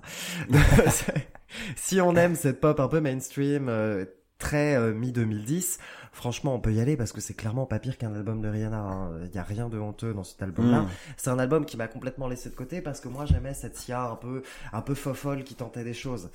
Et Ouais. effectivement, je m'y retrouve moins. Je trouve cependant que son album d'après, This Is Acting, est meilleur. Même si j'aime pas la démarche, j'aime clairement pas la démarche, je trouve que c'est une démarche assez cynique. C'est une compilation de chansons enregistrées, enfin, composées pour d'autres et rejetées par ces mêmes autres. Ah la vache Voilà. J'aime pas trop la démarche. Et genre en gros, ah bon, vous les avez pas voulu? Bah voilà, moi je vais les chanter et je sais que vous allez en vouloir quoi. C'est ça. Waouh. C'est ça. Donc j'aime pas trop la démarche. D'accord. Je trouve qu'il y a un peu de cynisme dans sa, dans cette Ah. partie-là de cette carrière. C'est, c'est son choix et je le respecte. C'est juste que ça me plaît un peu moins à l'écoute. Ouais. Mais je trouve que cependant, This Is Acting, étonnamment, je le trouve plus solide et surtout plus cohérent que Thousand Forms of Fear. Alors que euh, le concept même de l'album aurait plutôt tendance à prouver l'inverse. Mais il y a des titres très réussis quand même dessus. Et euh, amateur de pop que je suis, je ne pouvais que m'incliner devant un titre de la qualité de The Greatest avec Kendrick Lamar par exemple. Ah bah écoute, j'écouterai cet album avec grand plaisir, c'est le seul qui me manque. C'est le seul que j'ai pas eu le temps d'écouter.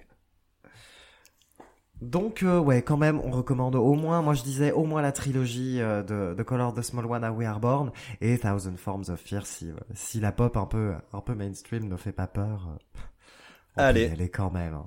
Je te rejoins là-dessus. Je te rejoins là-dessus et voilà, c'est en tout cas c'est une artiste moi qui qui me touche particulièrement. Je je saurais pas vraiment dire pourquoi, mais ouais, c'est une artiste qui d'un point de vue personnel me, me touche une corde sensible euh, quelque part quoi. C'est voilà. J'ai eu un petit coup de cœur à la fois sur cet album et à la fois sur euh, sur le personnage et et sur sa discographie. Ouais. Et oui, mais on recommande quand même vraiment bien hein, euh, Everyday's Christmas, hein, je pense. Bien sûr, oui, Parce que un- en plus ça peut vraiment changer de des grands classiques parce que le fait d'être 100% compo original, Ouais. il faut c'est sympa et ça peut un peu changer clairement bah, de, de sortir toujours le même album de Maria Carey. euh. Ouais, tu m'étonnes, ouais. Donc, euh, donc voilà, bah ouais, une- clairement une reco pour cet album. Ok. Un autre album de Noël, donc, euh, assez différent. Je vais donc vous parler de l'album euh, It's a Holiday Christmas Party de a Holiday. Jones. Attention. Hein It's Holiday Soul Party. Oh, pardon, It's Holiday Soul Party. De Sharon Jones and the Dap Kings.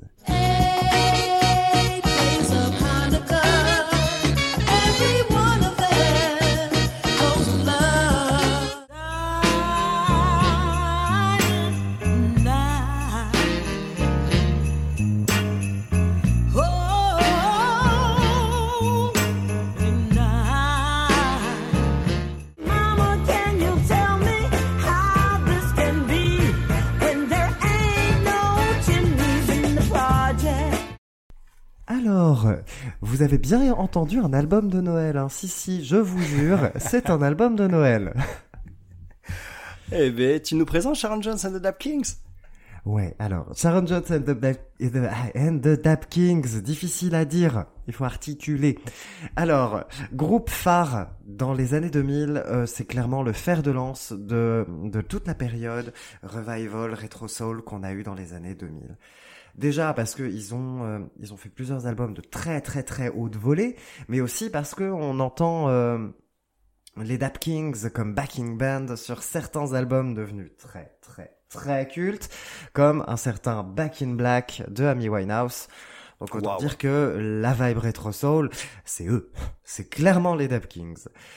Moi, ce que j'a- j'aime beaucoup hein, ce groupe-là, et je me pencherai un peu plus sur la sur la discographie après, mais je pense qu'il faut voir ce groupe comme pas un groupe des années 2000, mais comme des archives des années 60 70. Ouais. Et je pense que ouais. c'est comme ça qu'il vaut mieux appréhender ce groupe-là, et c'est comme ça que je conseille d'appréhender aussi cet album dont on va parler, cet album de Noël. C'est euh, un des archives qu'on a retrouvé. On est en 60, euh, voilà, des, des choses enregistrées en 74, et euh, voilà. Donc album de Noël, cinquième album du groupe. Là, clairement, c'est un album très funky et beaucoup plus dans la veine que ça- de ce qu'a pu faire James Brown, beaucoup plus que- qu'une Maria Carey, par exemple. Ah ouais, ça y fait clairement penser. Hein. Ça y fait clairement Ouais. penser. On est sur, euh, on est sur un Noël. Bah, alors moi c'est pareil. À chaque fois les albums de Noël, j'y vais avec, euh, avec des, en prenant des petites pincettes.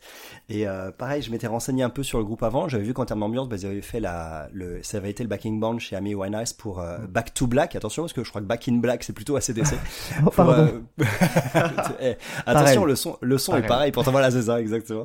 Euh, en tout cas, voilà, je- ça avait tendance à me rassurer. J'ai j'ai été très curieux de savoir. euh, de savoir, enfin, j'étais très curieux de voir à quoi j'allais, j'allais me frotter. Et donc, bah, j'ai, je suis tombé dans un Noël version funk, soul et blues venu, venu clairement d'un autre temps. Et euh, été plongé dans les années 70, euh, enfin voilà, fin 60s euh, et années, années 70, euh, et euh, j'ai trouvé que ça changeait tellement des ambiances crooner qu'on entend par pelleter en cette période de l'année, euh, Michael Bublé, tout ça. Alors j'ai rien contre Michael Bublé, hein, mais voilà, c'est pas ce que j'aime écouter, on va dire. Et, et, et du coup, la voix de Sharon Jones, elle est d'une puissance, c'est d'une puissance tellement expressif pour tout fan de cette période de la musique euh, qui est quand même une, une période vraiment vraiment dorée de la musique, euh, c'est un gros kiff. C'est un gros kiff et donc bah moi je j'ai plongé dedans peut-être la première, hein, pas de souci. Les cuivres, des cuivres de partout, des guitares ciselées avec des petites rythmiques funk à gauche à droite. Enfin voilà, euh, des- les cuivres sont ouf avec du, du saxo, de la trompette par-ci par-là, basse batterie euh, qui vole la vedette à la guitare. Enfin voilà, c'est la fin de l'album peut-être un petit peu moins enlevée, mais euh, dès le début, t'as mis, t'as mis en extrait, t'as pas mis n'importe lesquels en extrait, hein, t'as mis Eight Days of Hanukkah, qui est le premier titre, Oui. euh, qui est le premier titre. C'est tellement festif, mais tout de suite tu te lèves, tu danses quoi. Enfin, voilà. Eight Days of Hanukkah, C'est- c'est une chanson originale. L'album comprend à la fois des originaux et des chansons traditionnelles. Alors justement, je me posais la question parce que j'ai entendu quand même des des des, des airs qui m'étaient très familiers, comme par exemple euh, comme par exemple Petit Tambour. euh, euh, où est-ce qu'elle est celle-ci Funky Little Drummer Boy, Voilà. huitième. C'est ça. Alors, c'est pas du tout un titre que j'ai que j'ai euh, préféré sur l'album, mais il a touché une petite corde sensible quand même parce que c'est une chanson. Alors pour la petite anecdote euh, un peu euh, un peu perso, euh, voilà, dont tout le monde se fout. C'est une chanson que ma mère me chantait quand j'étais gamin pour que je m'endorme, petit tambour. Ah. Figure-toi. Donc euh, tout de suite pas de laine de Proust. Ah, mais non, tout ça pour dire que euh, en tout cas.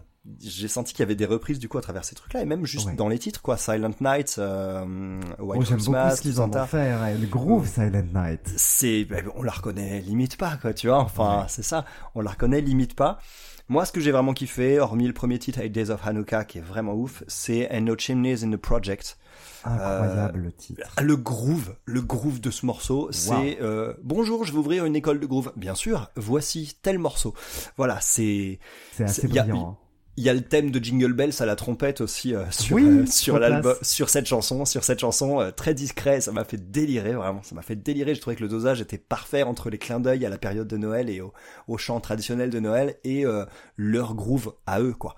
Donc c'est voilà c'est vraiment super quoi. Il y a quoi d'autre qui est vrai? Big Bulbs aussi. Big Bulbs elle est super et elle est elle est alors faut faire gaffe quand on l'écoute parce que euh, en termes de sonorité c'est pas forcément ce qu'on entend en premier hein, quand on en- ça fait voilà ça sonne un peu un peu autrement mais en tout cas c'est un titre que j'ai vraiment que j'ai vraiment adoré qui groove à mort avec les voix aussi qui sont incroyables. Ce mélange entre la guitare rythmique et la trompette ça m'a ça m'a vraiment tué euh, Please, come home, Please Come Home for Christmas aussi que j'ai trouvé super et après sur la fin de l'album un peu moins quand même enlevé euh, un peu moins enlevé euh, selon moi mais Ouais. Alors Mais moi, voilà, je- sur la toute fin de l'album, moi, je suis amoureux du, du titre de clôture qui met les cuivres en valeur. C'est God Rest Ye Merry Ah. Gents. Ouais, ouais, ouais, effectivement, ouais. C'était un, un instrumental pour euh, pour conclure que j'ai trouvé euh, justement très très cool. Il m'a fait un peu penser aux ambiances euh, Nouvelle-Orléans Oui, et, euh, et ouais, il, nous sort tout en douceur du disque en fait. Donc euh, il remplit son rôle à la perfection, placé à cet endroit-là de l'album. Ouais, ouais, ouais, parfait. Euh, de toute façon, c'est bon, le groupe en général, hein, mais cet album-là met énormément les musiciens en, en valeur. C'est, ça fait un bien fou d'entendre tous ces cuivres, toutes ces guitares qui sont d'une beauté à se damner parfois. Il y a des idées euh, de compos qui sont assez bluffantes. Moi, j'aime beaucoup cet en- c'est- ce plaisir d'introduire des mélodies un peu plus traditionnelles dans des titres très modernes. Comme on disait, euh, Jingle Bells euh, qui vient glisser euh, entre entre deux Ouais. entre deux notes d'autres morceaux. C'est extrêmement classe. C'est clins sympa. d'œil, ouais, c'est c'est c'est fait, ouais, c'est fait vraiment dans le bon esprit, quoi. Ouais, ouais, ouais. C'est un album qui est très généreux, qui est qui est pas complètement naïf non plus. Hein. Je reprends ça Ain't No Chimney in the Project, qui Mm. vient euh, quand même clairement nous dire que bon bah le Père Noël n'existe pas, désolé. Mais voilà, il y a des très très très belles choses. C'est, il y a quand même des moments un peu un peu plus lourds, un petit peu plus amers, mais on est quand même sur des très belles chansons de Noël. Assez, euh, voilà. L'objectif c'est quand même de s'éclater sur ce titre-là, sur cet Ah album-là. bah, c'est clairement le cas, hein. c'est clairement le cas. C'est un, un très très bel album de Noël qui est très surprenant. Pour le coup, si on pense que Noël c'est que des choses extrêmement cheesy, bah là on peut y aller euh, les yeux fermés, on va être très surpris, je pense. Eh bah, ça a été mon cas, ça a été mon cas, surtout, comme je disais, moi qui vais avec des pincettes, c'était c'était parfait. Ouais, c'est très inattendu. Et comme je disais, c'est vraiment dans la veine des deux albums de Noël qu'avait enregistré James Brown, du coup. Ouais, ouais, ça m'étonne pas, oui, C'est- parce que c'est clairement Ouais, référencé c'est sur cette période-là. donc, délire-là, euh, hein, bah, complètement ça. hein, et c'est, de toute façon, on sent euh, que c'est clairement dans les influences majeures de, de Sharon Jones the Dap King. Sur leurs autres albums, d'ailleurs, qu'est-ce que tu aurais tendance à nous, à nous recommander? Alors, je crois que c'est un groupe qui n'existe plus, d'ailleurs, parce que Sharon Jones, malheureusement, est décédé il y a quelques années. Les Dap Kings existent toujours, mais effectivement, Sharon, Sharon Jones nous a quittés en 2016, je crois, des suites d'un cancer. Euh, Il y a d'ailleurs un film sur ce sujet qui est un peu difficile à trouver et qui est très très poignant si on a envie d'en savoir un peu plus sur sa vie et surtout sur sa lutte contre le cancer. Euh, Faut, faut être accroché quand même, mais on peut y aller. Ok. Moi, j'en avais entendu parler, ouais. Pour ce qui est, euh, pour ce qui est des albums, euh, je vais être clair, ils sont tous très bien. Ils sont tous très très très bien. Vraiment, on peut y aller les yeux fermés. Mais comme je disais, pour aborder Sharon Jones the Dap King, il faut juste se dire que qu'on est en 74. Ouais, ouais, c'est ça. Quand j'ai vu que l'album était sorti en 2015, euh, j'étais quand même, euh, j'étais quand même sur sur les fesses, on va dire, pour être poli, parce que ça sonne, ça sonne comme un album qui est sorti 40 ans avant, quoi. C'est ça, et c'est très soigné, même au niveau de l'enregistrement. On a une qualité d'enregistrement avec ces imperfections qui sont tout à fait euh, bah, 70, hein, clairement. Et c'est le cas de toute leur carrière. Et ça va, euh, ça va des enregistrements aux pochettes. On est sur vraiment de la vibe rétro soul, mais euh, tous les potards au maximum. Si on si on trouve les albums dans une brocante, on ne peut pas deviner que c'est des albums sortis dans les années 2000. Ce n'est pas possible c'est des albums qui sont assez brillants et ce que j'adore moi chez ce groupe-là, c'est qu'on est toujours sur ce, cet équilibre justement entre l'hommage et la personnalité et c'est systématiquement la personnalité du groupe qui l'entend, qui l'emporte pardon. Quand on Ah. entend Sharon Jones and the Dap King, on écoute Sharon Jones and the Dap King, on n'écoute pas des des imitations. Alors c'est marrant, c'est ça, ça, fait qui penser est à très ce- difficile. Ça fait penser à ce que tu m'avais dit une fois sur le premier album de Michael Kiwanuka. Oui, le premier album de cet fait. artiste britannique, euh, Michael Kiwanuka, qui depuis a trouvé une véritable personnalité musicale sur ses albums suivants. Son premier album était vraiment du Otis Redding dans le texte, quoi. Enfin, Bah, c'était c'était du Otis Redding et difficile. ça manquait de personnalité. C'était des c'était très bien comme imitation de style, mais euh, ça manquait de voilà, ça manquait de d'identité, on va dire. C'est tout à fait ça. Je, je pense que c'est ça qui est très difficile quand on fait ce genre d'exercice. C'est pouvoir réussir à copier les codes tout en s'émancipant. Ouais, et tout à en... fait. Et c'est ça qui est, qui est génial sur ce groupe-là. C'est, euh, c'est qu'ils y parviennent et sans aucune difficulté. Ouais, sans effort apparent, effectivement. Ouais, Juste en s'éclatant, en fait, mine de rien, Oui, ce qui est peut-être oui, la clé, quoi. Bah, c'est, des artistes où on est sur des albums euh, de toute façon qui sont extrêmement généreux. Hein. C'est des albums qui sont très beaux, très généreux. Mes petits chouchous de leur discographie, euh, si je dois en, en conseiller quand même en particulier, je dirais leur troisième, euh, 100 Days, 100 Nights, qui est assez génial et qui va permettre de préparer doucement à la grosse claque pour moi de leur disco. C'est I Learned the Hard Way, qui est sorti en 2010, qui est brillantissime. Ah, Vraiment, il est euh, waouh, vraiment, il est sublime. Et en plus, ce que j'adore, c'est que, euh, comme je disais, hein, toujours très très 70s, mais c'est qu'on a des albums très courts tout le temps. C'est des albums Ouais. qui n'excèdent jamais 40 minutes. C'est Ouais, le cas hein, d'ailleurs de cet album de Noël qui nous plafonne un petit 33 minutes. ouais, Donc, en euh, 11 titres hein, pourtant. hein. Oui, Ouais, 11 titres, donc euh, c'est pas non plus rien. Ouais, il est. Non. Mais c'est ça aussi, et c'est typique de l'époque, hein, de faire des albums qui dépassent pas 35 minutes. euh, c'est assez, euh, assez fréquent à l'époque. Et il y a le format vinyle aussi qui, qui Oui. empêchait euh, évidemment d'avoir ouais. C'est ça, ouais, clairement. Bah, complètement. Bah là c'est pareil, on, a sur des- on est sur des albums qui dépassent pas la quarantaine de minutes, à part l'album posthume, qui est très beau aussi, hein, mais sur les albums enregistrés du vivant de Sharon Jones, en tout cas, c'est des albums qui sont tous très courts, qui sont euh, chaleureux, qui sont généreux. Si on est sensible à ce genre de musique-là, parce que clairement c'est de la soul pur jus, ça ne réinvente rien par contre, qu'on soit bien Hmm. d'accord, mais ça le fait avec une exécution qui est tellement parfaite qu'au Et final... une euh, personnalité tout de même. oui, et une personnalité. Je dis parfaite, mais vraiment euh, parce que c'est brillamment exécuté, mais ça n'oublie pas l'émotion à côté. C'est toujours Ouais. fait avec beaucoup de talent, beaucoup de personnalité et énormément d'émotion, quand même. Et Eh il y a ben. beaucoup d'idées et c'est d'une richesse assez folle. Et euh, foncez Sharon Jones and the Dap King, c'est super. Et même si j'aime pas, bah, Back to Back to Black, c'est pas mal.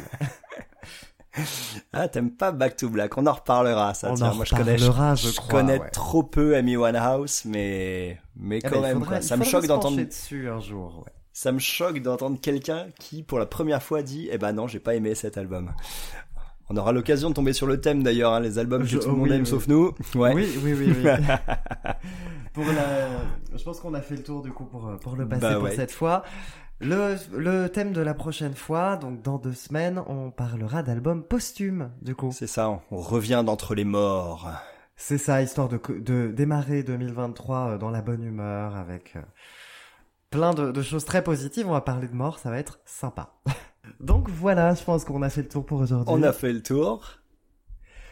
Voilà, je vous invite comme d'habitude à jeter une oreille à la playlist qui va sortir en même temps que le podcast qui sera en description, histoire de comprendre un petit peu ce que vous avez, euh, ce dont on a parlé, histoire de se faire plaisir, d'écouter un peu de bonne musique et du Liam Gallagher. Et on va pouvoir... Oh, euh, t'es vache. t'es T'avais fait la même pour Stéréophonique, c'était méchant. C'est vrai. et en vrai, j'ai préféré Liam Gallagher à Stereophonics. Ouais, moi aussi, à vrai dire, j'ai préféré cet album-là suite euh, de Ah, Stéréophonics. quand même. Bon, quant Ouais. à nous, on se retrouve dans 15 jours. Eh ben, dans 15 jours, très belle fête de fin d'année à tout le monde. Très belle fête de fin d'année. Et puis, bah, nous, on se retrouve. et je vais faire la blague à l'année prochaine. Oh là Allez, là, mon ciao. Dieu. Ah là là. Je te mets un carton pour ça. Allez, ciao tout le monde. Salut Adam.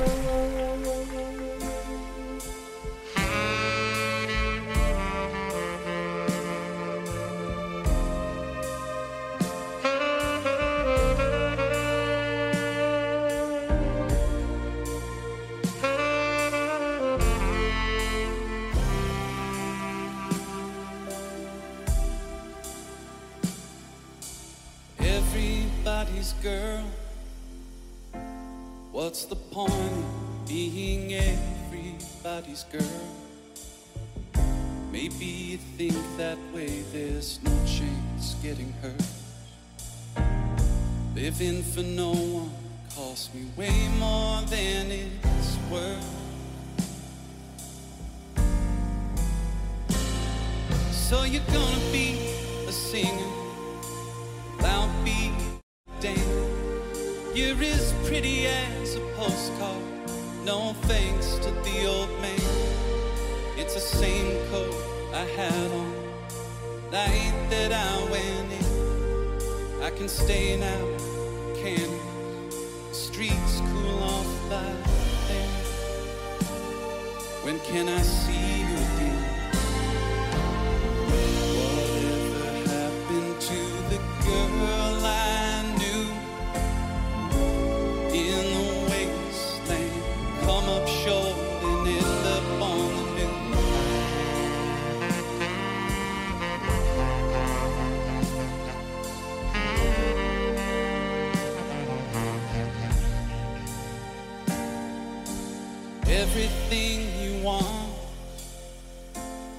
What's the fun in getting everything you want?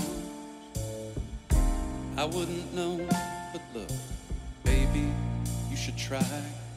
Forget that lefty stuff mom filled in your mind. Give the world a new savior, sell his pictures to the press. buy a place out country, leave this world for someone else. My destruction is an hour late.